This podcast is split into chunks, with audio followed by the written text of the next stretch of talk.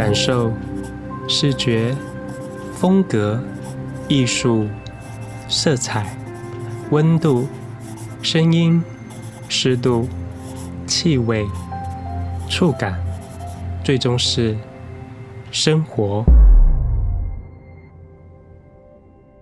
我是 D 李，欢迎来到我的设计生活观察。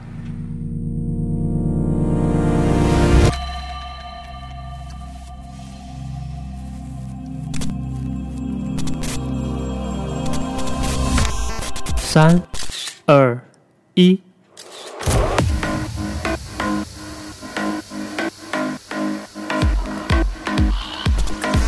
，Fashion 三。二一，F A H I O N，Fashion 三二。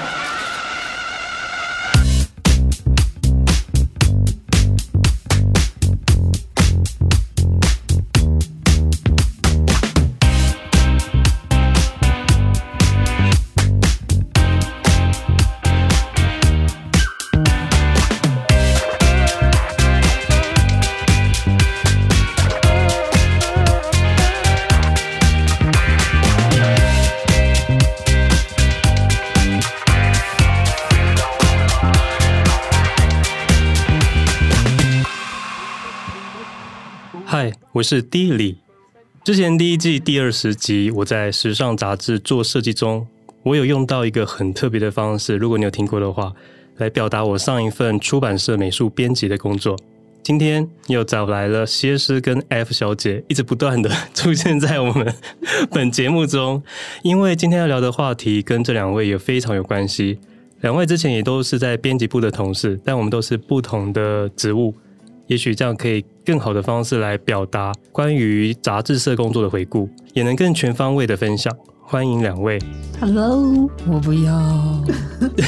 是 是延续上一集的那个。我现在都在模仿他那个说 报告 D 李，这个 case 我们接。没错，没错。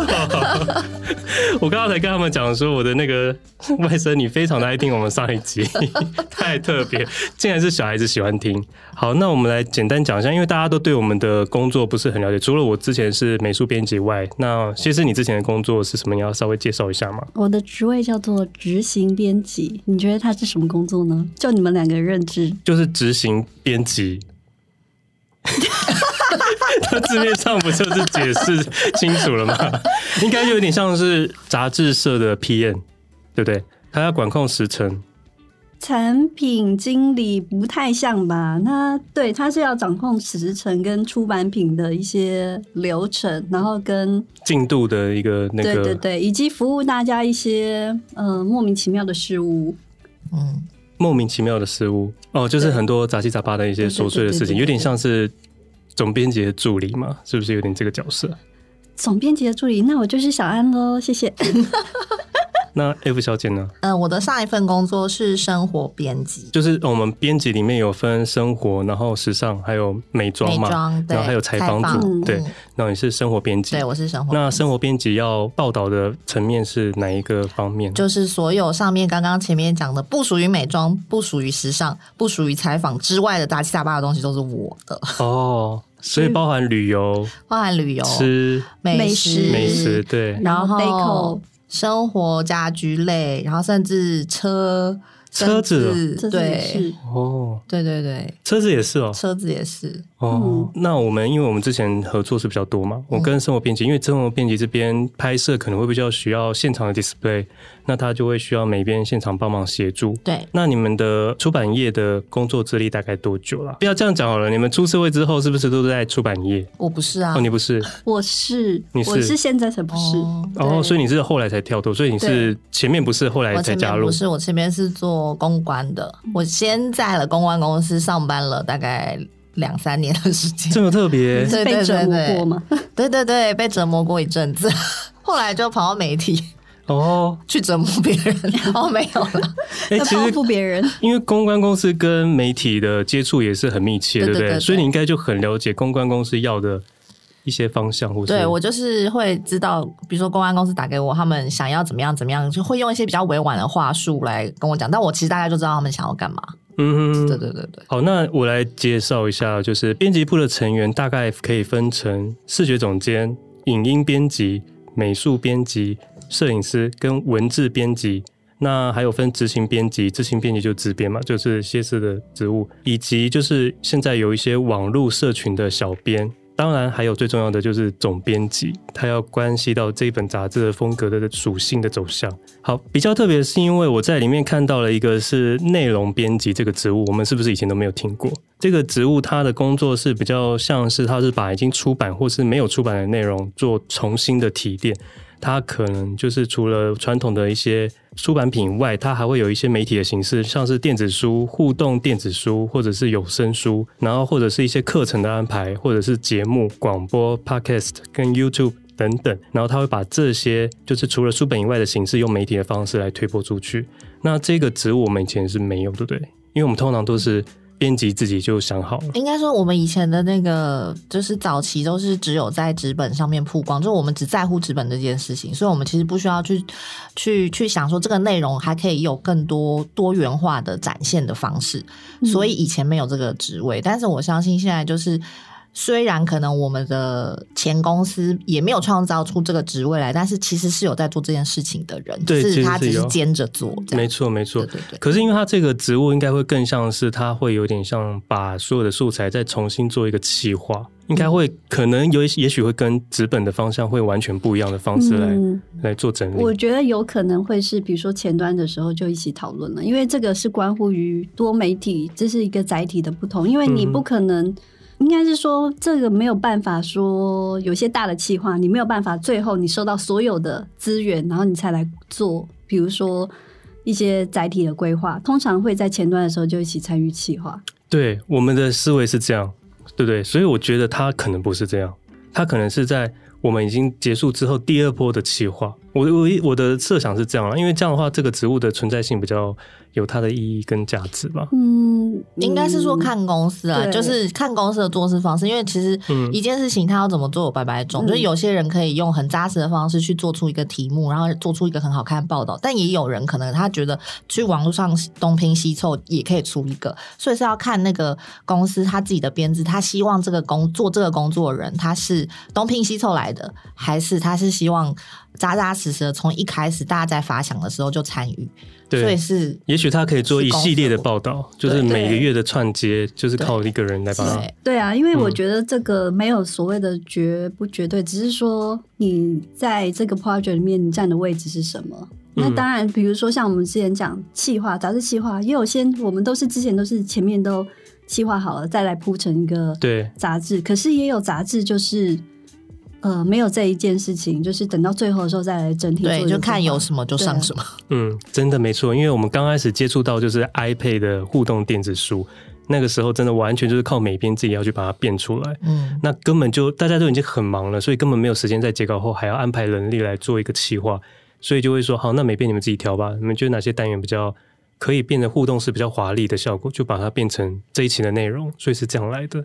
就会觉得有点小小的可惜，还是缺乏一个这样的企划人员。那你们可以讲一下，说你们的工作之前的工作会需要做一些什么样的准备吗？应该是说你们在还没有开始编辑这个文章的时候，你们之前会做什么样的工作？因为我一直蛮好奇，你们是要怎么样去得到这些 source，或者得到这些资讯，知道说要来做这个报道，或者是。这个规划，嗯嗯，以我的工作来讲好了，就是因为我的经历有点特别，就是我一进杂志业的时候，我最开始做的是美妆编辑，这么特别？哎、欸，对，好像以前听你就有有我一开始最早做的是美妆编辑、嗯，所以知道很多美妆的内幕，而且，而且那那一本杂志只做美妆，所以就是我们那个编制里面是没有，比如说没有时尚，没有生活，就是我们只做美妆，就是美妆编辑。然后后来我又有做了那个小小小一阵子兼着做采访跟服装，对，这么特别，那你根本就全部做过了，我连服装也做过，对。然后最后我才是专做生活，所以就是我一开始做美妆的时候，那个时候就是刚踏入这个行业嘛，所以其实也是一个在摸索中。嗯、那当然，最一开始的时候，上面的主管都跟你说：“哦，那你刚上任，那你要就是跟所有的公关联络，你要跟他们说你。”现在这个杂志里面有你这个人，然后以后他们有呃，比如说有新闻稿啊，有什么活动，哦、他们为你，对呃，对他们都需要丢新闻过来给我们、嗯、说，哎，看这个我有没有兴趣。所以一开始做的事情就是发信给所有的公关，对品牌公关，然后告诉他们说，哦，我现在是一个新上任的编辑，然后你们有任何的资料，全部都可以寄给我。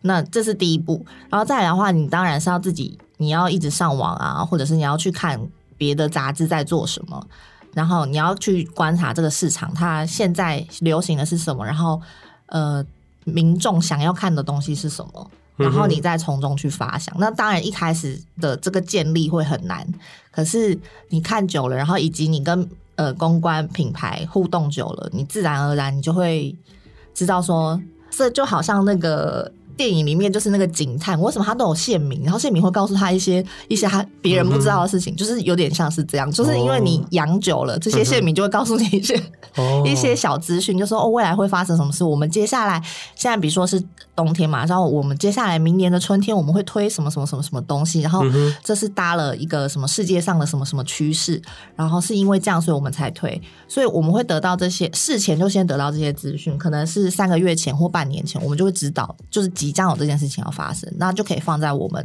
未来想要放的的这个题目里面。所以培养人脉也是非常重要的一件事情。重点是就是要跟公关要，那你以前就是公关了，应该就很懂这一块的角色吧？也也没有，有没有？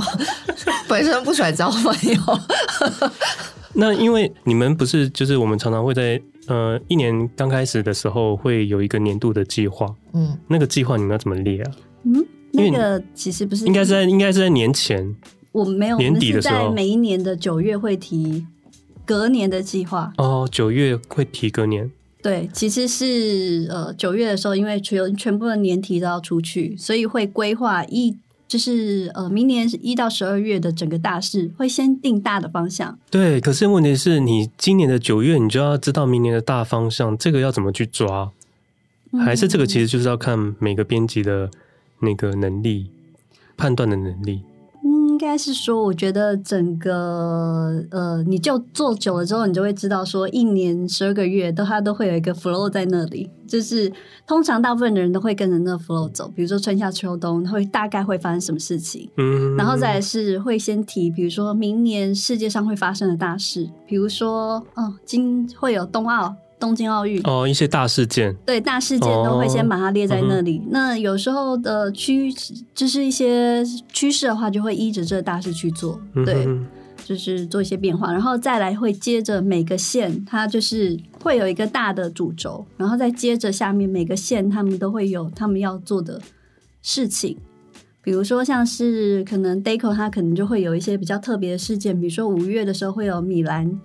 设计设，设计展，就把它放上去，然后就是固定的嘛，这些固定的会先抓进来，对，或者是春夏时装周，什么时装周就会先把它摆进来。嗯、那采访线的话，它可能会就也会依着一些大事去做事，就是先列，嗯、然后或者是说，呃，我们会先列，就是比如说未来一到十二月想要做的最大的 report 的题目。嗯哼，我觉得蛮有趣的，因为我刚开始进入杂志社的时候，我非常喜欢开编辑会议。没有，一刚开始进去的时候，后来真的厌恶的。有看到我们两个惊呆了，有刚刚被两个两只很凶的猫瞪着，惊呆了。喜欢，喜欢。我刚开始进去的时候真的蛮喜欢的，因为因为你知道，美术编辑进去参与其实不用提这些嘛，所以他们就是旁听者。那你刚开始进去的时候，你就会特别听到说，比如说呃呃，fashion 组的他就会讲说，哦，他的明年的一些计划，或者他下个月的报道。那 beauty 的你也可以听到一些他的一些新的资讯。刚开始觉得很有趣，因为你可以听到了第一线是还没有在报道上面的资讯，然后我觉得蛮好玩的。但后来就是，这就是工作，对，不需要给太多灵魂在。对，因为他其实听久了，他会有一个脉络，好像是固定的一个模式。嗯，但是也是会有一些有趣的事情啦，会因为年题是年题，那每个月当然就是你到了前一个月或前一阵子或当下。通常会发生一些你觉得必须得报道的趋势，那你就会跟着修正或修改，就是就是尽量去报道。其实，在那个过程当中，其实还蛮有的时候是还蛮刺激有趣的。嗯哼，对。那大家是不是会想要知道说，我们在编辑会议里面是不是会讲各个的，比如说名人的一些八卦或者什么的？其实是还好，其其实比例是蛮少会讲，但是真的是。我觉得就是比较少，因为大家的时间都很宝贵，而且很想要逃离那个会议，对，希望那个话越少越好。除非除非有一个艺人，或是有个什么样的品牌，他们做了非常夸张的事情，那大家才会在里面做一些讨论。对，但是大部分我觉得是好像还好，有点失望。对，大部分的时间就是很很希望赶快赶快说啊，会议结束然后就冲出那个门。其实我已经忘记编辑会议发生什么事情了。哎、欸，其实我我是离开之后，我才觉得编辑会议很有趣。就是以前的那个会议，真的是比我后来现在的一些会议都。哦，对对对，是还蛮生动的，而且会去讨论蛮多东西的，嗯、就是一些新趋势报道在里面。其实，对，虽然说采访生活或者是时尚什么，看起来好像都各自有不同的线，但是都会有一些事情是交叠的。说不定以后就是有一些杂志就会在编辑会议的时候，就干脆直接让他直播。也许他还没有报道，可是他就是让大家知道我们会做这些可能这个范围的。讯息，嗯，也许是蛮有趣的，我不知道啊。那我们来讲一下，就是你们没有什么遇过最离奇的状况？一些，你知道我根本完全想不起来离奇，但是他真的的？他他说了两件很精彩的事，我刚刚有听到。好，那那你先讲，你讲的应该是我知道的吧？你有一一件你知道，一件。好，好，那我来听听看。来，我先把稿子放旁边，专心来听你讲一下我们怎么样精彩的。就是有一年，我们就是拍了呃一。对，应该是说先讲那个比较久的那个，就是拍一部应该是电影吧，电影电影上档，然后我们拍了一男一女，男主角跟女主角，嗯、然后到最后呢，因为女主角就是嗯，她答应了其他本杂志要拍摄。哦，我知道这个。等一下，这这个要先跟听众先解释一下这个潜规则。嗯哼，对，因为我们是时尚杂志，所以其实时尚杂志你有你竞品，基本上你会发现，呃，坊间的中文时尚杂志，它上面出现的明星会是不同人，因为他我们都会希望说，如果你这个月拍了我们家，你就不要去拍别人家，你可以下个月再拍。嗯哼。别家对，嗯、所以我们基本上就是每个月它的上面出现的女明星是不会重复的，这很严重。对，因为这对我们来说就是一个潜规则，然后艺人的经纪人也都知道。嗯哼，但是就是碰到了这个不守规矩的女孩儿，那一次的封面发生什么事情呢？请地理说。是一个接龙，你说比较生动吧？因为我怕我说的，我我知道是原本它的版面其实已经做好了，也拍摄好了，我们也都把它放上去了。可是后来发生了这个刚刚谢师说的这个突发状况，他可能已经又拍了别家，然后被我们发现，所以临时把它的部分全部卡掉。我要说的是更离奇的部分是，你会发现在封面上。就是那位男主角抱着一位女孩儿，但是他的头被卡掉了。对，因为卡不掉，因为他抱着他没有办法卡掉女生的全部，所以只好把他的口头卡掉。这我觉得这件事情很离奇，因为我觉得那是一个通常，因为我们很注重版面设计，通常这种是不会出现的。嗯。对，哎，好像好像有点印象，那时候还有在讨论说，要不要干脆就把标签贴在他的脸上，还是什么之类，就是要用各种的方式去把他的脸遮掉。可是最后还是把它卡掉，对，就是还是很唐突的把它卡掉，因为这件事情可能真的非常的严重。但它真的很严重吗？难道真的一个艺人不能在两本杂志同时出现他的封面吗？在那个时代非常严重，对，我觉得是那个时代的潜规则，因为所有的就是。都是经过事先安排的，里面其实是有一些美美嘎嘎。对对，那这样子，那个女艺人有因此被这本杂志给封杀了吗？呃，基本上前期有，就是、就是、有，后面好像就没有，就是 对。因因为其实是因为他已经拍完了。然后我们才知道这件事情，所以会造成我们打乱，而且在截稿前有这种突发状况是非常的恐怖。我们那边就已经截稿了，非常的忙碌，然后又要遇到这样的事情的时候，这是非常的夸张。嗯，但是我觉得我们还想一想说，因为你这样子，你等于是浪费我们的妆发费啊，什么费用啊，所有的费用就是也在里面。因为不是说我们卡掉你就好了，而是说后面其实有很多成本在里面的。对，对他其实对，因为我们要让大家知道说，其实艺人拍封面基本上是不不会付费的，基本上他们是互相利益的合作，除非很少很少啦，我知道很少有需要付费的，但是。就算他不付费，他的妆法或是他的服装都是我们要帮他备妥。那那些有些都是要费用的支出，甚至他可能要出国拍摄封面，那出国的费用跟他的住宿费、机票全部都要帮他包下。嗯，对不对？没错啊。所以这就是一件大事。然后我还要再讲另外一件离奇的事情吗？你应该不知道。好，好好期待啊！你你应该有听过啦，但是你应该会忘记，因为依照你的金鱼脑。嗯嗯嗯，报告王子这个 case 我不接。报告 Dilly 这个 case，嗯，就在我这儿。好，我听听。因为我们还有另外一本杂志是专门就是介绍婚礼的杂志，嗯，wedding 的。对，然后呃，当期呢其实是拍了一位女明星以及她即将要结婚的老公。嗯哼，全部都拍好了，都拍好了，然后离截稿子。哦，我知道这件事情，我知道这件事情，很精彩。这件事情真是太夸张了。你好兴奋哦！好，你继续，你继续不谈。对，然后呃，要截稿，因为我们都通常都是像这种。别册类，我们都是制作时间非常短，只有两个礼拜要做出一本杂志。哎，等下我插播一下，就是其实我们之前的公司是不同的刊物，只要是挂这个品牌，都是同一个部门、同一组的人在制作。那他们一个月的时间就这么多，所以如果那一个月有两本或是三本的刊物，都是同一个人同就是同一个部门的人在对同一批人在制作，所以是非常可怕的。好，你继续。好，然后就是我们在。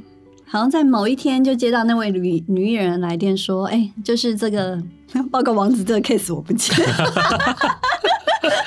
就说呃，就是有一些问题就对了，然后说希望就是他应该没有直接的跟我们讲说到底发生什么问题，然后就说这组东西不能上，那应该是有就是熟悉的人是是知道说到底情形是怎么样。”嗯。对，然后反正到最后呢，我们就是知道了这位女艺人，在那个礼拜突然决定不结婚了，就是很突然。对，然后那一组，而且这一段婚姻是再也回不来的，回不去了。就是有一个大事件，然后很夸张。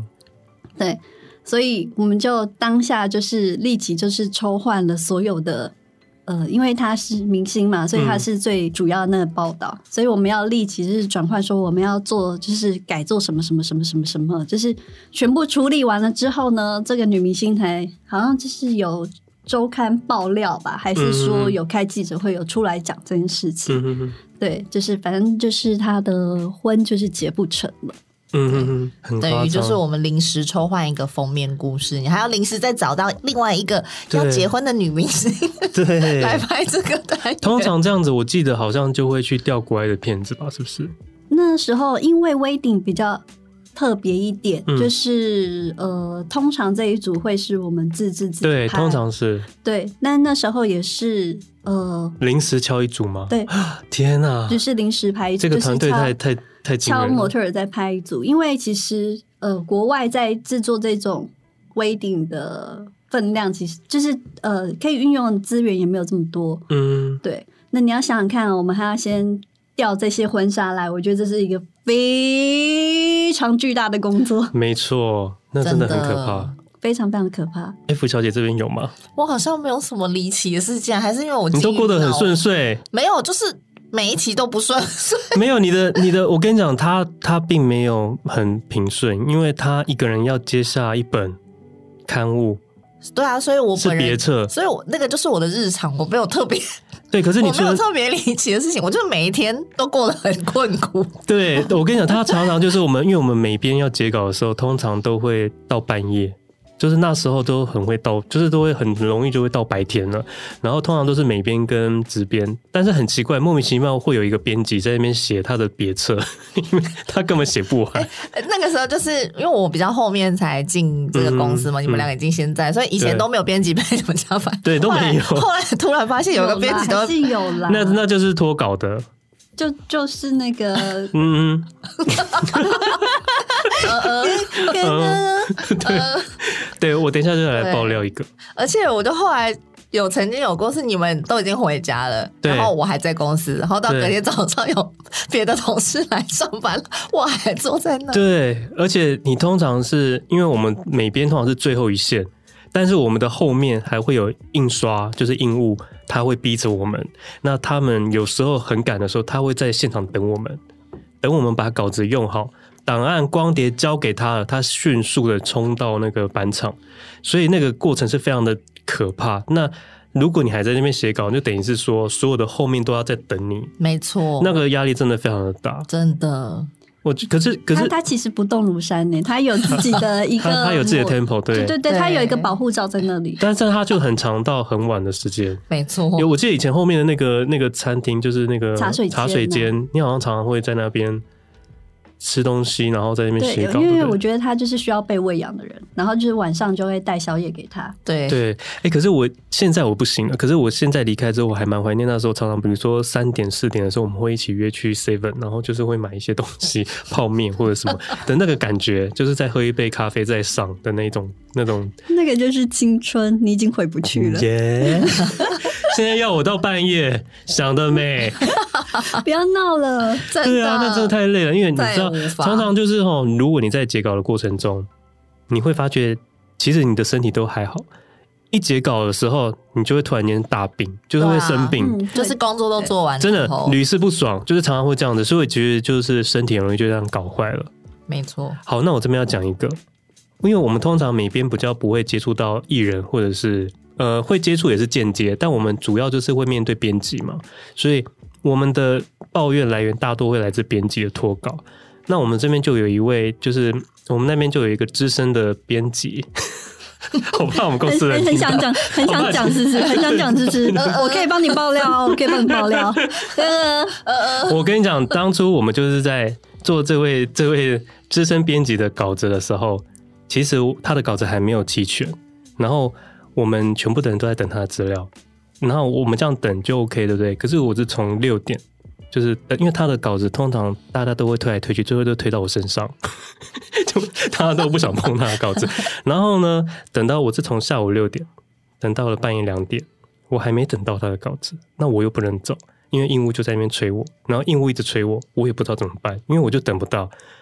就在这个时候呢，我们的发现说，哎，他发现了一个人的 FB 打卡，他正在喝酒。跟朋友畅聊，就是他人不在公司，人不在公司，但是却被打卡上面漏了行踪。他竟然在外面就是喝酒聊天打卡，然后我们还等不到稿子哦，我真的非常的生气，觉得我们真的不应该把生命浪费在这一种等待上面。然后之后呢，他出现了，大概是快要到早上的时候，我记得好像是带着酒气了，对。然后他走进来的时候，已经有点懵了。然后后来呢？他就走出去，就消失了。对啊，是晃进来。他倒在那个厕所。哦天哪！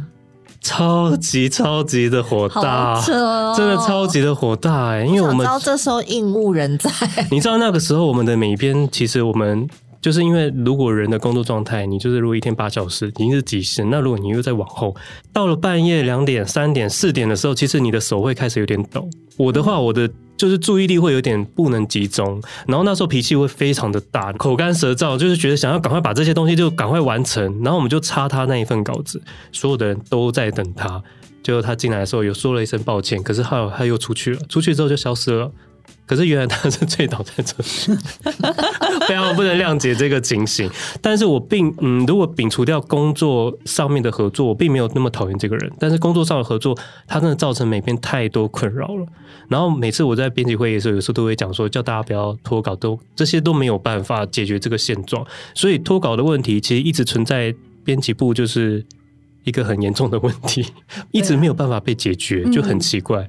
但是现在好像听说他们因为自从数位化之后，他们的资本量有比较下降，大家比较没有那么加班像我们以前那么夸张。最夸张的就是我们那时候在的时期是最夸张。对，我们在前期应该是加班最加的最严重的时候。但我觉得现在是呃，所有的你知道，所有的 loading 其实都回到编辑身上，因为他们除了要做纸本之外，他们还要做数位。嗯，对，就是他们的工作量其实也是还蛮大的。对。对，没错，因为我们我们通常截稿之后，我们还会去看蓝图嘛，蓝图就是最后的校正。那如果它没有问题了，才会去印刷。那我有走过全程过，就是有包含到那个印刷厂去看他们，就是制版还是就呃不是制版，就看他们真正的印刷。那印刷会看他们封面的颜色，然后有没有比对，有没有什么问题。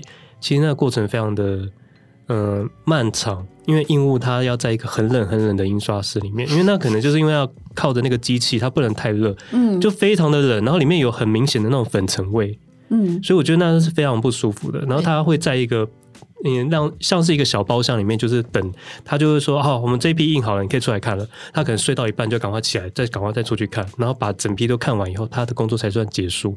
所以其实非常的折磨人呢。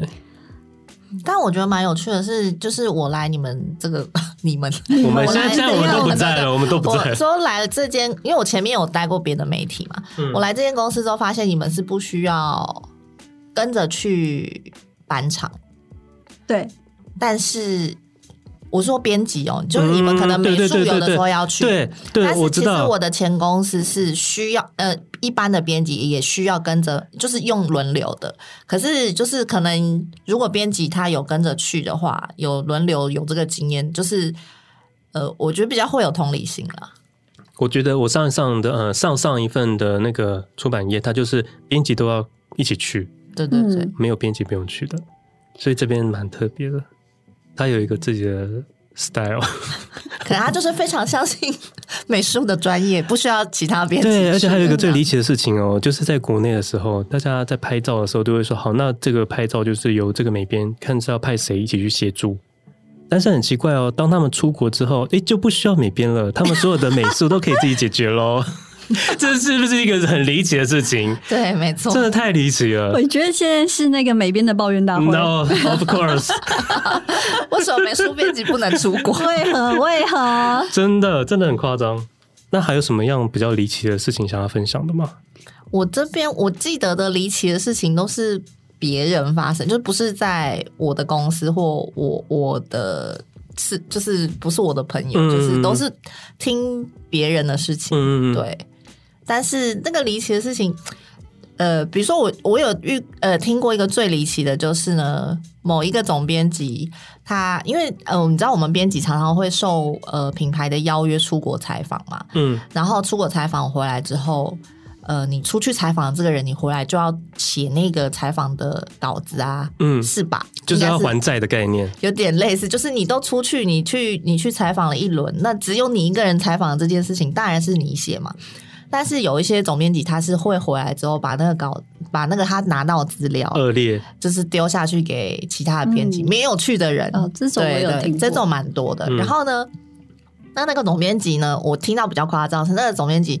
后来回来，他是没有丢嗯下去给别的编辑写，嗯、但他就是直接把那个品牌给他的资料是新闻稿，嗯，就直接照贴，没有改哦，照贴。但其实是不是也没有不行？只是说道德上其实是、欸、应该是说对，其实呃，就是一般的阅读。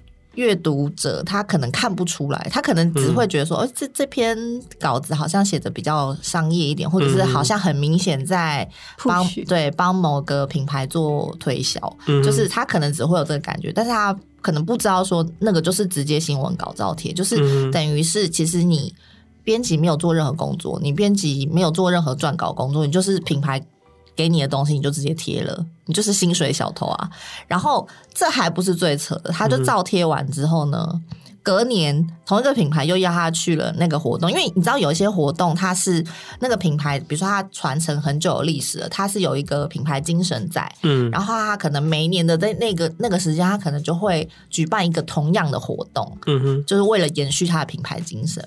那所以隔年那个品牌又约了那个总编辑去了那个活动，又去了一次，但是因为他每次活动其实都是类似的，嗯哼，然后你知道他回来做了什么事吗？他把上一年的稿子 又拿出来贴了一次，等于说他两篇稿子就是隔了一年，对，又再用了一次。好聪明哦！哇塞，我真的这是我听过最神，因为我觉得你贴新闻稿就算了，但是你怎么可以一稿两用，而且隔了、啊、隔了一年呢？哎、欸，好像可以耶。应该要推推荐给大家。他现在心里好像找到了一个那个 没有，可是以公关来讲，他是不是会非常希望就是编辑直接把他的稿子照贴？其实没有，其实我觉得大部分的品牌公关还是希望说，我我请你去了，你可以用你的观点写出他想象不到的东西，或者是他他他没有写到的东西。对，那可能对他来说。他比如说，他请五个编辑去，五个编辑如果写出五个不同的观点，对他来说是五种面向的向消费者的推销。嗯、对，那如果这五个编辑都是贴新闻稿的话，对他来说就只有一种面向而已。是，所以品牌公关其实不希望这样，但是毕竟他们都是需要邀请我们去参加活动，他怕媒体不去嘛，所以他就算对于这个总编辑，他可能他们私底下也会觉得啊，他怎么这样，但是。他不可能对他们对他表现出你不能这么做的这个、嗯、哼哼对，不会这样子说。真的，对。那其实啊，我们现场拍摄的时候也非常的有压力，因为现场的人员非常的多，所以不管是 beauty 或者 fashion 或是一些其他的采访，可能有一些实习生他可能没有那么的细心，因为我有遇过说，就是拍一组艺人的时候，然后他准备要换的那套衣服，听说就是被那个实习生在呃，烫的时候没有注意烧掉了，烧烧了一个洞，然后那其实是要赔的。对啊，因为其实，在我们借衣服都是要赔的。对，你知道在 fashion 这边衣服，如果时尚的，呃，应该是说一线品牌的衣服，那个赔的金额是公司可能每家可能不一样啊。就是我们之前是公司帮你出一半，编辑要自己出一半哦。如果那套衣服二十万，你要自己出十万哦，这是很夸张的。那后来他们就是，呃。经验老手就拿了那件衣服到了最厉害的那种裁缝的那边去把它补回来，听说是会完全看不出原样，就是不会发现说有瑕疵，是蛮厉害的。可是那当下的那个状况非常可怕。然后我还有遇过，就是在拍钻石的时候，就是旁边就有很多的公关，每一个的呃钻石的品牌都会。各自有公关在旁边，所以现场的保安就一大堆。对啊，不是只是公关，他们会请保全。对，保全，然后还会有公关一起出现，然后他们甚至就是拍摄的时候，你可能会有不同的一些一些。镜头的需求，你会把它交叠，你就非常怕到它会有刮伤，所以我觉得那个压力真的非常的大，嗯、刮痕就惨。对，然后他们摄影师有的还会用那些就是不同的粘着剂，我都会觉得那粘着剂会不会拔不掉，就觉得压力很大。那甚至有拍过，就是呃视频来的时候一打开断裂，那那那这个时候你要怎么办？你要跟他解释说，哎，你们送来就断裂，因为他确实送来就断裂了。那有的公关如果不承认，那就尴尬了，所以那个就会造成很多的一些。现场的一些危机状况其实还蛮多的，嗯，所以其实借东西的时候，他们都会是非常要求，是你最好，尤其是高价、高金额的东西，你在现场一定要做检查，就是你跟出借衣服给你的人，你们两边都要检查说，哦，我们这个衣服没有异样。那如果你在衣服上看到有瑕疵，比如说还有。呃，有脱线啊，或者是它有裂开的地方，或者什么掉扣子，或者是之类的，嗯、你都要在现场都要直接跟那个借衣服给你的人说，这个扣子本来就是掉的，要注注记，对对对，对，那之后才不会发生那个问题。但我有带过，就是他可能不是大品牌的杂志公司，他要跟一线品牌的商借，对方不借。嗯，很正常啊。对方不借，所以并不是说他要拍，我要跟你借哦，我要跟 LV 借一个，他就就就借你，并不一定。他会看你的那个杂志的声量或者什么名声。嗯，那因为我那时候在的那一间，他的老板好像是蛮有钱的，他自己买，他每次拍都自己买。哇塞，这也还不错啊！太强了，这个老板真的很有钱。妈妈都也是他吗？不是，就不是他。可是就就然后甚至他们可能要放一页他们的广告，免费让他们上都不要。嗯，所以品牌其实也是很有态度诶。当然啊，嗯，因为这关乎他们就是整个整体的品牌行销、啊、品牌形象的问题、啊。像我们拍艺人，如果要借衣服，其实都也是都是要跟品牌说我们要拍谁，他才会考虑他要借你什么。应该是说，大部分品牌看的还是你后面的这个杂志的招牌啦，就是你杂志招牌大，那他当然都是优先对你做，就是。最多的资源，但是你说人脉这个部分有没有差呢？可能有差，那就是差在说，比如说我跟你两个都是不同的大招牌的杂志，那如果我跟这个公关比较好，那个那个公关可能就会比较优先给我。对，虽然我们两个都很大，但因为我跟他关系好一点，所以他可能优先给我，就是差在这里。但是大部分还是你的后面的那个招牌要够大，才会、啊、才会被人家重视。嗯、对，所以待过两个就是落差的公司，就会明显感觉到这个世间的冷暖。嗯、没错，冷暖。好，那你们要不要分享一下你们在杂志业有过什么样最开心的合作案吗？我其实我跟你有一个啊，就是我还蛮喜欢帮那个，诶，是亚都丽志吗？哦、oh，对，我还蛮喜欢，因为因为我之前有常常跟 F 小姐就是要合作拍，就是一些大厨的一些食物的，嗯、呃，他是要怎么要要怎么讲那个 table setting，对对，然后我就要帮他们现场做 display。那可是因为那一间它非常的特别，我们那时候就是做那个春夏秋冬还是什么，然后我们拿了很多大量的一些素材去现场。那通常因为桌子都不够大，然后我们要俯拍，所以我们都把它放在地上，就是。会做了很多为了拍摄上的大胆的尝试，但发现就是很多的那些大厨其实都没有干预，哎，这个我还蛮意外的。但嗯，但唯独就是雅都励志，他不干预就算了，他非常的赞赏我们那一次的，就是那种摆法，哦，对，然后甚至好像还有说希望想要跟我们谈之后的合作，就是那是那种感觉很棒，对，那感觉很棒。但是这个合作就是丢去业务部那边之后就消失了，对。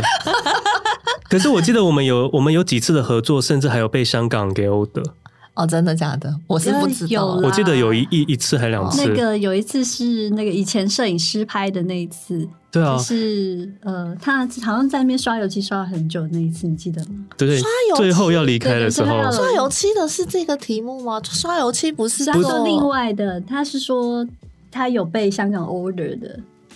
对啊，刷油漆那个是拿去拍拍摄的那个背景，背景没错啊。红色的油漆吗？不是蓝色的，是蓝色的。他刷了好几次，然后感觉像中毒一样。是我中毒还是 还是那个板子中毒？你是关心那个板子还是关心我？请讲清楚。我说你、啊。可是因为亚都丽致那一次，我觉得就是因为你每一次到不同的饭店去拍摄，尤其我又那么喜欢饭店。那虽然我们是工作人员，但是每一次的公关的招待或者他们的态度都是完全不一样的。那主厨表现出来的态度也都不一样，都会影响到你整个拍摄的那种感觉跟情绪。嗯。那那一次的印象就很好。嗯。然后就觉得哎，真的可以让我们好好的创作。那这个就是杂志有趣的地方。嗯，应该是说，我觉得那次的你会觉得特别有趣，是因为刚好那个主厨的菜，他就是因为你要想象一般的料理，就是比如说他做牛排就牛排，然后做做意大利面就意大利面，就是它长呈现的样子就是这样。那我们大部分。呃，做那个 table setting 的拍法，可能也是就是比较日常的感觉。但是那个主厨呢，他的菜就是非常的有创意，他会对帮每个菜生出一个故事氛围，就他的菜本身就有故事氛围，他的呈现方式可能也有有有会让你想到，比如说想到海边啊，或者是让你想到鸟巢，他是用一个鸟巢的方式去做。那是因为这样，然后我们可以 base 在他的这个创作上，我们再去做延伸，然后我们就会变成把那个。把菜变得不只是菜，好像是说四个不同的故事。对对，可是也也要他本身就是接受度够大，要不然他可能会觉得，也许有的人会觉得说我们抢走了他的主题，或者是就不知道，因为很多人的很多想法，但是后来发现合作大概十个。真的大部分都不会干预太多哎，我们好像没有遇过，就是说呃这个不行那个不要的，好像目前有吧？有吗？有那个连盘子都不能换的啊？哦，对对，也有盘子不能换，有吗？有有有，有，有，是还是我忘记了？你忘记了？哦，所以其实还是有一些比较机歪，也是有啦，应该，但是应该是说大部分通常不会干涉太多，因为基本上。就是受访呃，尤其是在有品牌东西底下的人，他们就会知道说，跟媒体的合作就是媒体要拍什么，就是我们有我们自己的主导权，所以他们比较不会做干预。嗯，而且通常他们做的也是因为你预定的题目吧。呃，对，对对，就是我事前一定会先跟他们讨论，说我这期想要做什么，然后呃，我希望呈现方式是什么，就是我一定会先跟他做沟通，然后再从他的菜色里面去挑，就是他会先提他们觉得适合的菜给我，然后我再做挑选。对，我觉得很有趣，就是我很喜欢到现场，然后他们不但很礼遇之外，他们还很愿意帮助你。就是如果你还缺了一些素材，他们可能会餐看他们的餐厅里面有没有什么这样的素材可以让我们使用，嗯嗯，那感觉很好，而且有的还会提供我们饮料或者什么的。但是但是其实 被 一杯饮料打动，没错，这是差很多哎。他就是喜欢小确幸。但是其实我们，因为我们之后你其实编辑也要试菜嘛，对不对？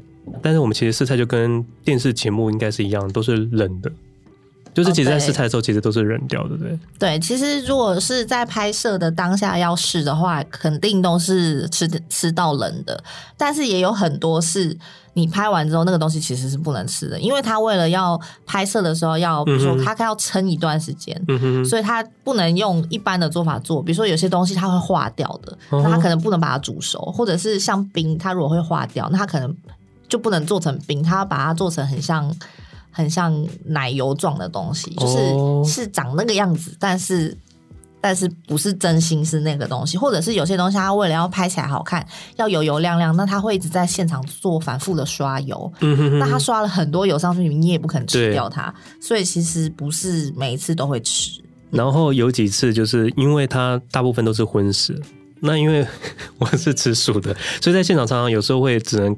就是在那边看着，那有一些主厨就还蛮好，还会特别帮我用一些素食的让我吃，这些就是这些小对小确幸的感动，感动。对，或者是说你跟一些比较有趣的人合作，因为像我们之前可能会有一些采访的题目是跟不同的人，就他不一定是顶级 super star，嗯，可是他可能是比如说业界很有名的人，或者是说当时因为这个题目去找了一些很有趣的。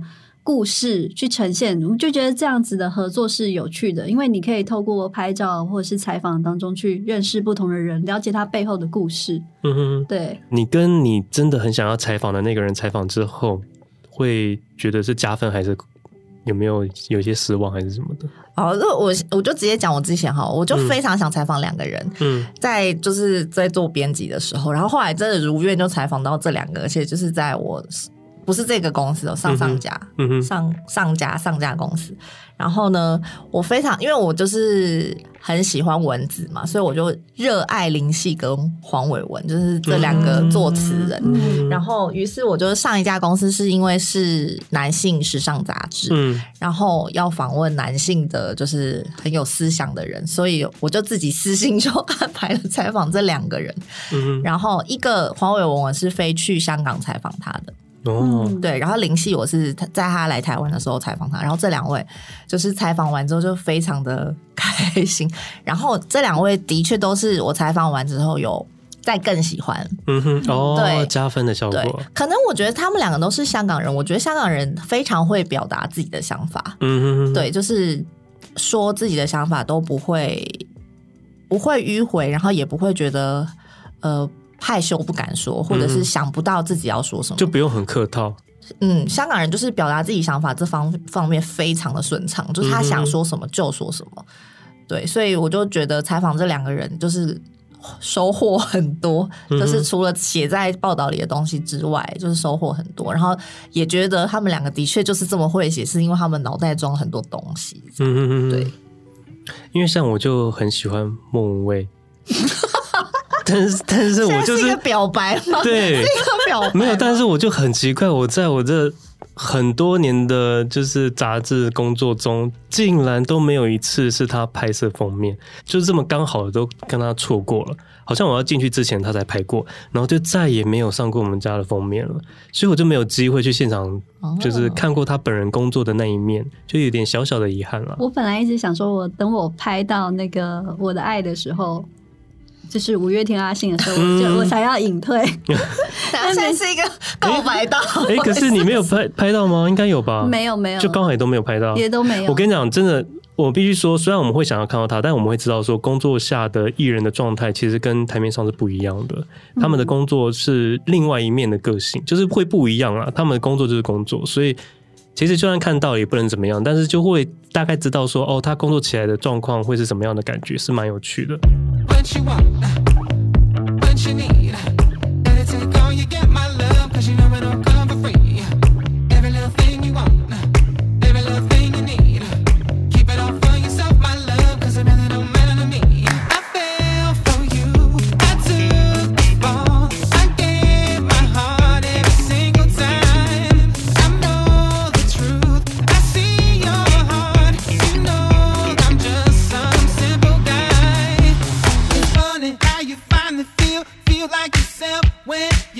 and let someone in and give you some help. Help. It's funny how you finally feel, feel like yourself when you finally let someone in and give you some help. Hey, yeah, yeah, yeah. what you want.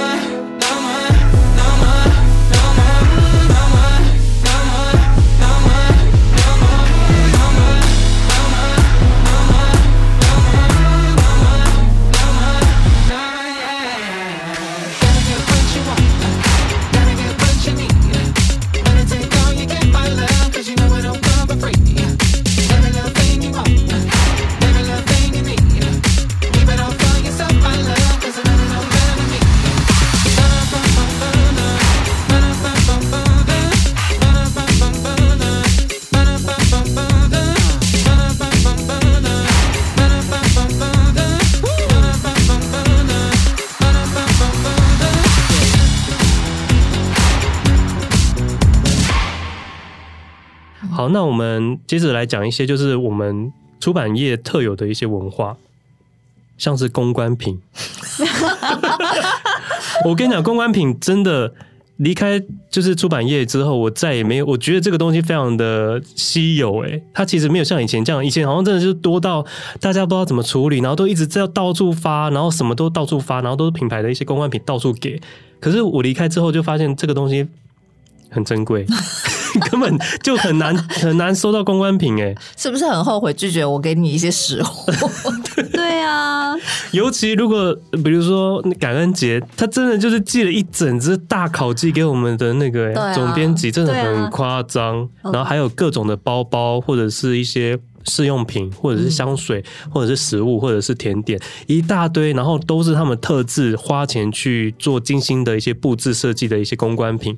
其实非常的珍贵耶，你们觉不觉得？我觉得收到最多、最多、最多、最多，一定是美妆，因为我以前做过美妆，嗯、就是对美妆真的收，每天每个礼拜都会有非常非常多，而且他们那个推新的保养，它是一个系列，一个系列可能里面就五样东西，它就五样东西都寄给你这样。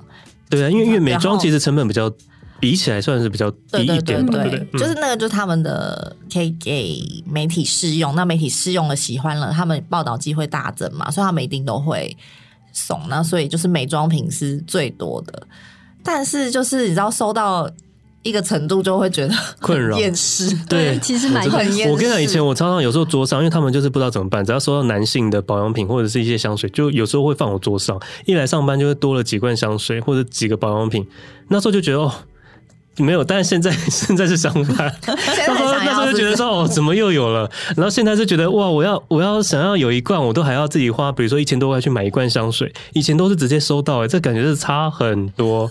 但我必须要公正的告诉大家，你的商品在这个版面上要大要小，都是由美编可以做百分之八十的决定。所以，请你们各位公关好好的贿赂一下美编。他们才可以决定你的版面大小，贿赂那些编辑是没有用的。哎、欸，我觉得这位先生你要搞错了耶，因为基本上我们会看那个品牌的，就是对了，你们会先第一线，对，啊、对，你们会先，但通常因为我们会看它的瓶子的颜色或者是它的包装设计来看那个版面的配置。哎、欸，我不知道，就是如如果这个包装长得很丑，他如果给你十罐，你会把它放到满版吗？放，放，他如果给我一个很大的公关品，我马上给它放进去。天哪，你真的天生没有办法当编辑耶！通常编辑还是需要有一点，你知道，就是它难看，我就是不放啊，怎么样？就让你寄十瓶来，我就通通放在美编的桌上。没有，美编就是没有一个性格的人。等一下，等等，我想要补充一下，因为刚刚前面讲那个收到很多公关品，嗯、然后你你有讲说，如果是就是给你公关品，你就会放比较大嘛。但是我这边想要讲一下，就是很多人都以为，就是好像品牌送了公关品，然后于是编辑就一定会报道，或者是没有，其实不一定。我我告诉你，就是为什么不一定呢？因为每个人都送，每一个品牌都送，就是因为所有人都送了。听听看这个编辑好拽的口气。所以对我来说是没有差的，我上谁都没有差，因为每个人都送了。就是每个品牌都送我了，嗯、所以你们所有人对我来说都是一致的。对，所以我不会因为我收了谁的东西，我就放谁的东西，不会。所以你不要想说，就是呃，编辑有可能会因为这样子而有偏颇的报道，其实是不会的，嗯、因为它就是一个媒体的常态，就是我们所有人都呃会收到这些东西，因为它就是美其名是给你试用，因为你试用完之后，他希望你。试用，然后喜欢你，可能就会写，因为喜欢你才会做报道嘛。嗯，对，是因为这个基于这个立场。那但是因为所有人都给了试用品，所以编辑对他们对待他们的立场是一样的。对，嗯、就是好像网红的心态哦。嗯，而且我觉得出来跑总是要还的。你收了这么多东西，你总是必须要有一些东西要回馈。对啊。其实我们我们我们拍摄的时候，我们就很喜欢就是拍美妆，因为他们常常公关品给了是不用还的，因为有有一些有些东西他会，哎，好像有些东西借了是要还，大部分都要还嘛，但美妆品通常借了就不用还了，所以我们就可以拍摄它，比如说破掉的，或者是把它挤出来的那种模样，就是可以大肆的做一些创意上的配置，是蛮有趣的。好，那再来就是搞带，因为稿代文化也是很特别，因为。尤其是现在已经数位化的时代，稿代还是依旧 有这样的文化。通常都是会一份稿代传过来编辑这边，然后他把他的资料丢进去之后，再给美编。那美编做好以后，再把它上面签名，再把它传出去，就这样子传来传去，是一个是不是一个很特别的文化？你没有觉得吗？应该是说，我待过的公司也有不用稿代的，以前、哦、嗯也有不用稿带的。其实应该很很该被。淘汰的一个文化，对不对？稿带是一个，就是提醒大家，就是说，呃，比如说我我这个做好了，我我放在你桌上，提醒你你有这个工作要做，就是就是这样而已。嗯哼。但是他每个月都要花那么多的，浪费那么多的纸张，对，没错，不需要，没错，就跟板墙一样。对，那现在已经大家前阵子都在家里工作那五六个月的时间，我相信 我相信这个应该已经被取消了。对，我觉得这个真的很该被取消。其实出版业。已经算是一个蛮蛮花纸材的的行业，所以它应该要再尽量减少一点。那板墙文化也是另外一个，就通常我们会在截稿的时候，会把所有的版面全部列印出来成小张的嗯纸材，然后贴满整个墙壁。这个文化是不是很特别呢？纸边写诗。因为他常常是要跟总编辑像是 那个宫女一样在旁边，就是服侍着那些。这么卑微好不好？通常我都会说他是大师姨，对大师姨，他就要常常帮忙协助完成这个工作。总编辑这个 case 我不接。对，而且常常都是他会说哦，这个移过来，那个移过去，通常都是你要记得嘛，对不对？然后你要立刻立刻去转达给相关人员嘛，对不对？不用到立刻啊，因为其实板墙都会就是移来移去啊，或什么。这其实板墙它其实是看你整个就是整本杂志的 flow 到底就是好不好，完不完整，或者说呃，有时候是比如说某个品牌它的产品不能对到啊，或者是说有品牌上就是必须要间隔，对，它是算是一个整体的来就是来看一下这整本杂志的。就是配置 O 不 OK 这样子？那你有没有觉得在离开之后，其实板墙文化会有反而会有一点点的怀念？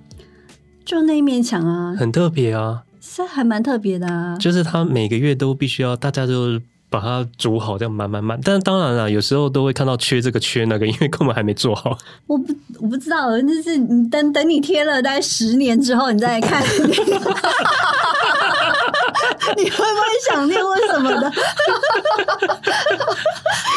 啊，我知道，因为你在做这一份工作，所以你可能看到板桥反而是有一种压力感。我没有压力感，但是我觉得这就是一个 routine 的工作。嗯，我觉得他呃刚开始离开的时候，我会有点怀念，因为那就是我一份非常重要的工作。嗯哼。可是后来想想，啊、呃，真的要放下过去。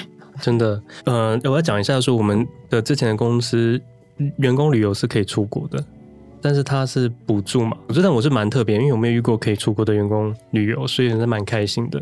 那就在有一次的员工旅游去韩国的时候，我们有去参观了，就是韩国版的这个这本杂志的部门，然后我才发现说，哦，原来他们的每一本刊物都是一组人马，他们并没有像台湾，就是这个刊物的所有的别册全部都是同一组人，然后在一个月同样时间变出来，没有。他们就是一个刊物，像刚刚说的 Wedding，他们就有自己一个 team。那他们如果又有一些少女杂志，他们就是另外一个 team。然后他们也有板墙，但他们板墙非常的可爱，就是一个小小的，然后会把它印成就是像手掌大这样子，非常小张的贴在贴在总编辑的位置的左边。然后我就觉得哇，他们的工作好专业哦，就是感 觉他们感觉是一个 team 一个 team 一个 team 是不同在做这个东西，所以他们的。他们的页数也会比较多。页数这个东西就是很现实，它其实关乎到广告量。然后我只是觉得，好像只有台湾这么的特别，就是所有的每一本杂志都同一组人做。因为我有看，通常我们会去看其他国家的版权页嘛，你在大概就会知道说有谁在做这个。嗯、对啊，比如说像是中国版，它可能就人海战术出来，嗯、然后韩国版就是也是。或者是英国版是很很多编制啊，对啊，就是只有台湾版会比较呃特别一点，就是都是这些人印。对，你怎么可以同一组人马又做又做 woman 又做 man，然后都是同一组，他们的专业度当然还是会有一些区别。所以我是觉得，如果台湾不要，就是我觉得台湾的形式风格就是这样子。如果还是要把它专业分出来的话，还是应该要一本书，就是一个杂志一个刊物是一个 team 来做会比较好。对啊，应该是说，就是像我之前，就是我除了做本刊杂志，就是所谓的 某个时尚杂志之外呢，这个时尚杂志底下它还有一本居家杂志，对，然后我还要一个人，我因为我一个人负责那一本，好强调一个人，好强调，因为因为我因为你刚才说我们也都有参与啊，只是你一个人参与内容规划，内容规划，但是后置都是由你们完成，很可怕，一个人真的太可怕，对，因为。就是这个我们的这个编辑部的编制，所谓的生活编辑就本来就只有我一个人了，所以我除了做这个时尚杂志的本刊之外呢，那下面的那个居家杂志当然也就是落到我的头上。那我出去，你看我出去国外采访的时候，哦，看到中国版的这个居家杂志，哇塞，他们出来的人可能就是有十个，然后我就一个人，然后。呃，到国外采访，看到每一个国外的杂志，他们去采访设计师的时候，都是编辑，然后带着那个摄影师，有吗？然后我就自己一个人拿着 扛着单眼相机，然后去去现场，就是又拍照又采访，然后就觉得啊，好心酸，真的还还会被那个可能其他人说，为什么你们不多一点钱，然后编制大一点，然后对我其实也一直不懂，为什么别人就可以，我们台湾就是不行，很奇怪。嗯、好，那我们接下来最后一点时间，我们来做一些，因为我们有在 IG 上搜集问题，那我们来大概再讲一下。有人问说。呃，他想要问说，精品公关是不是有很多表里不一的绿茶婊？我们有 F 小姐来回答。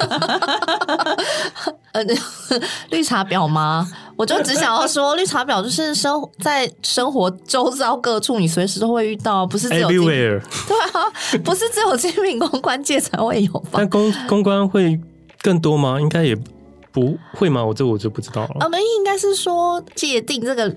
绿茶婊的定义是什么？是在只是待人处事上吗？还是说是跟情感有关系？因为你说待人处事上，其实我觉得大部分有在外面工作的人都知道，都知道。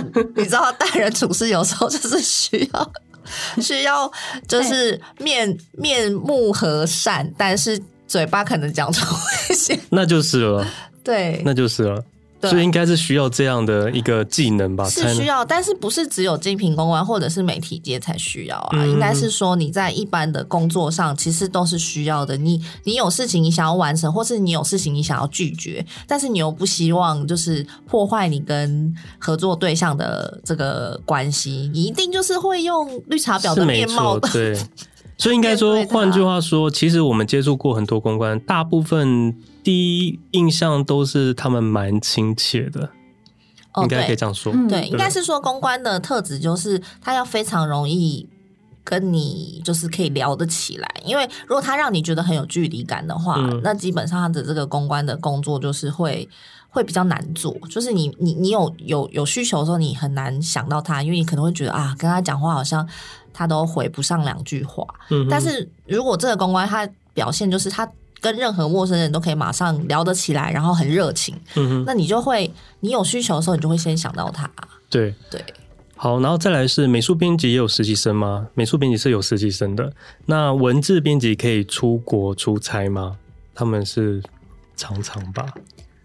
常常啊，对啊，常常。啊只是他们的说法是，他们给美编的说法是说，他们出差很累，其实根本就没有办法好好的像旅行的那种心态出去，所以。是工作的出差，并不会大家想象中出差就是可以哇很轻松，然后好像出去玩。我是不知道别的线的编辑是怎样，要看是哪一条线的。我们那时候得到的跟美编的说法是这样的。我是不知道别的线的编辑是这样，但是生活线的编辑出差就是 就是一个累，很累，很累。生活线就是因为你，我觉得大部分人会觉得生活线。出差好像就是会最爽，因为我们是出去参呃去出去采访，比如说吃喝玩乐，嗯、我去采访好好吃的美食，然后旅游单元我去做什么哪里有好玩的事情，然后海什么海上活动啊，或者是什么游乐园啊，就是我去采访这些事情，好像就是感觉都在玩乐，嗯哼，但是其实不是这样的，对，他真的就是工作，要照着他给你安排的时间去走吧。呃，第一我们要照安排的时间，而且呃通常。总编辑他会希望说，呃，你出去做这个采访，不是只有做这个题目，就是他就觉得啊，你都出去，你不如再多做一个题目，或多做两个题目回来，就是让那个出差的这个费用，就是好像变得更 CP 值更高。所以，所以我在休息时间，别的媒体都在休息的时候，我可能我还要再安排去做别的采访。嗯嗯嗯，而且这个采访我可能事前我要先联络，或者事前我要先做功课，然后我去到现场，我还要有交通时间，然后我到现场我还要自己拍，拍完之后要自己采访，采访回来还要自己再整理那些资料。其实我大部分每次出去出差的。时候，我睡在出差当地睡眠时间通常都只有四个小时吧，四五个小时。嗯哼哼。无论是去采访采访旅游的题目，或者是采访设计展，都是哦，设计展更是对崩溃，对累了，崩溃真的是崩溃，超没错没错。然后呃，时尚杂志大家真的上班需要穿的很时尚吗？我我的感觉是觉得跟我现在的公司相较之下，真的时尚很多。大家真的会在打扮穿着上比较莫名的潜移默化的注重一些，而且有的也比较敢穿，所以我觉得是有差啦，我自己觉得是有差。我们现在就是一些拖鞋啊，家里的睡衣啊，有时候感觉就是头发就是鲨鱼夹，这是以前的公司比较少会有这样的状态。我觉得是有差。我以前在那个环境的时候，不觉得有特别时尚，因为看出去都是一样。但是我现在换到就是新的公司之后，觉得才叫做什么叫时尚。而且就是以前那个办公室，我们可能会觉得说它就有点功能不齐全。可是我现在看了我自己的办公室，觉得说好了好了，那个中年转业我可以接受你了。对啊，真的是这样子。然后在这个杂志社上班，可以看到很多明星嘛，是。机会是蛮大的啦，就是真的可以看到蛮多。因为我印象中，A-Lin 还没有在很红的时候，还有到我们公司受采访完，他就直接在办公室唱歌给我们听。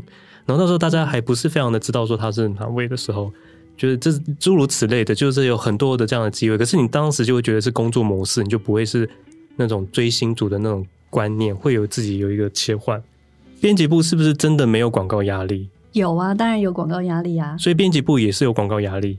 嗯，应该是说程度的差别啦，就是大部分还是会某些某一些题目，比如说封面故事，它封面要要会卖封面的广告，那你说封面故事没有广告压力吗？一定也还是有啊，就是你你敲到的人必须要是那个品牌买买买封面的这个品牌喜欢的人或想要的人。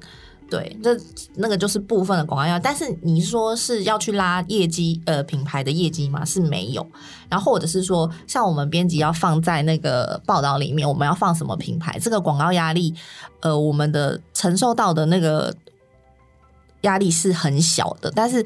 呃，我们的业务就是杂志的业务，还是会来跟我们说啊，我们这期谁谁谁有上广告。那你如果这个拜托我们，对对，如果你这个题目里面有合适它，而且你觉得它的东西的确是好的话，嗯、那你就帮忙放一下。可是你同时可能会接收到不同的广告业务来跟你拜托，你这时候你就要自己斟酌吧，因为有时候可能不一定是一一个品牌，可能是另外一个广告业务也有这个需求来拜托你。对对对，当然是也是有，但是就是。其实业务也不会到说一定强制你要上什么，嗯、那会到强制的地步的时候，通常就是已经是到总编辑那里。哦，对，就是总编辑那里会说，没错，这期真的谁谁谁很重要，就是 对做一下这样。对，没错，对。好，那今天我们应该聊了蛮多，就是关于杂志的这边回顾。不管你是不是对杂志社充满了理想，又或者是对这个行业。满腹的好奇，那都希望今天听完这集能够更了解。呃，还是有想要认识、刚好想要踏进这个行业的人，也欢迎把这集推荐给他们听听看。那电子化的时代，纸本刊物也在寻求自己的时代定位。那报道的深度从深到浅，文字量从多到少，但报道篇幅却是更多。那步调是从每个月到即时性，几乎是随时变成 on time 的状态。那截稿的次数也变得越来越多。在这样的时代演进，杂志社能够如何在原本纸本出版与网络扩展的速度中取得一个平衡，应该都是很令人期待的观察。那今天谢谢谢斯，谢谢 F 小姐，拜，Ciao。我们下周四下午五点空中再见喽，呀，sjá.